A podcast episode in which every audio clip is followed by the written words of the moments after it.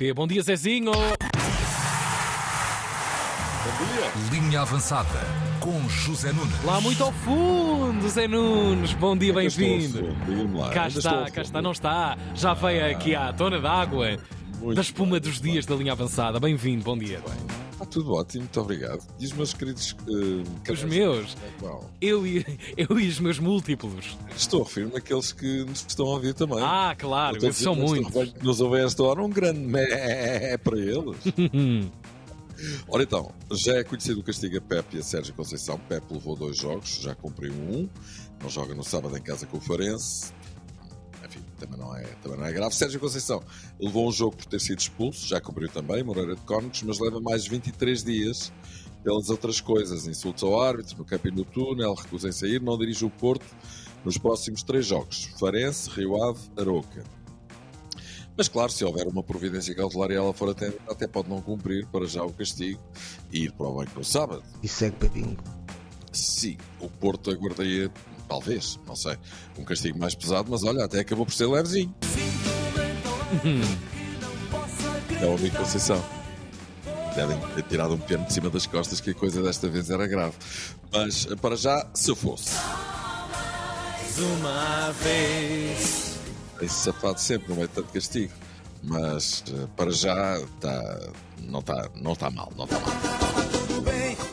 Porque estes três jogos não são assim tão, tão difíceis. Atenção eh, ao jogo com o Rio Ave. No ano passado o Porto, por acaso, até o perdeu. Mas cuidado que tantas vezes vai o cantar à fonte que Fica lá.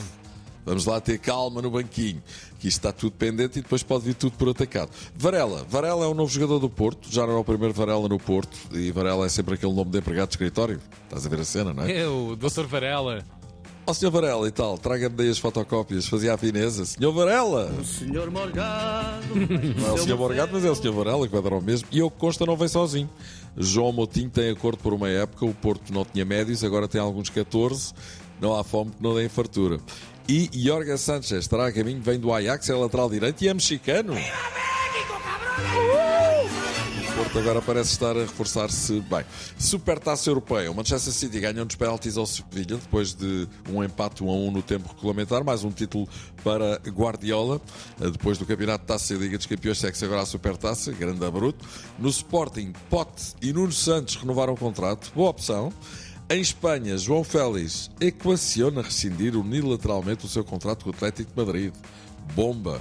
E atenção, porque a história do Barcelona pode eh, vir eh, novamente hum, à tona. Porquê? Porque Deco eh, vai ser o novo diretor desportivo do, do Barcelona. Deco tem relações privilegiadas com Jorge Mendes. Jorge Mendes é o empresário de João Félix. Estás? Pois é, tudo ligado, tudo ligado. Sim, sim. E ainda em Espanha, durante o jogo Retava em Barcelona, Ronaldo Araújo, uruguai de- do Barça, que jogou como lateral direito, esqueceu-se que estava a jogar futebol e quando lhe endossaram a bola pelo ar, ela vinha com muita força e não foi de modas, agarrou a bola com as duas mãos, esqueceu-se que estava a jogar futebol. E depois, pela reação dele, percebeu-se que foi mesmo uma pequena paragem de cérebro. Foi o carneiro amigo João Cristóvão que me enviou com o seguinte comentário: Mais tabaco. Tá maluco, bicho? Então, e o Adama Traoré, perguntas tu? Opa, o Traoré era mesmo que eu tinha aqui na cabeça, a esta hora. O, o Fulham anunciou a sua contratação com óleo de bebê à mistura. E porquê? Então, Ora, porque Traoré é famoso por se besuntar com, todo com óleo para os adversários não o conseguirem agarrar. falas a sério? A sério. Oh, Deus meu. Por isso, lá está, para Traoré, óleo de bebê. É o óleo bebê. Isso passa na inspeção do jogo lá da entidade reguladora não sei de quê. Pois parece que sim. Parece que sim, não é? Pois. Mundial de Futebol Feminino, a final vai jogar entre Espanha e Inglaterra, que ontem eliminou a Austrália nas meias finais, jogaço. Neymar, aos poucos vão-se conhecendo as mordomias do rapaz lá na Arábia Saudita. E na equipa de Jorge Jesus, no Al Hilal. E não são poucas, nem são baratas. Foi esta terça-feira oficializado, como jogador do Al Hilal. O salário é 100 milhões por euro. Que absurdo. Eu- 100 milhões de euros por ano. Não é. nem- Até, até, até Pois, pois, pois, pois. Não é tanto como falávamos ontem, mais baratinho, portanto, são só 100 milhões e coisa pouca, mas há mais. Neymar terá à sua disposição um avião privado e ainda uma casa grande com vários empregados, um cozinheiro, duas empregadas de limpeza, etc. Essa mansão, de acordo com o jornal The Sun, tem 25 divisões, uma Ixi. piscina de 40 por 10 e 3 saunas. 3 saunas. Deus meu. Deve ser, para, deve ser para fazer uma festa, seguramente. Além disso, Neymar vai ainda receber 80 mil euros por cada vitória do Al Hilal e 500 mil euros por cada publicação nas redes sociais a promover a Arábia Saudita. 500 mil por cada post. Sim, sim. Fogo. Não, mas atenção que o Ronaldo por cada post no Instagram ganha 2,2 milhões. Tu sabes Olha, muito aqui- influencer. Sim, e por aqui chegaremos, quem sabe, aos 160 milhões que eu falava por ano, não é? Com todas estas alcavalas. E, e- e- e já estávamos efetivamente a falar de 320 milhões em dois anos, grande bruto. Como se tudo isto não bastasse, Neymar também terá direito a uma garagem milionária, onde vai contar pelo menos com três carros de luxo, um Bentley Continental GT, um Aston Martin DBX e um Lamborghini Huracan.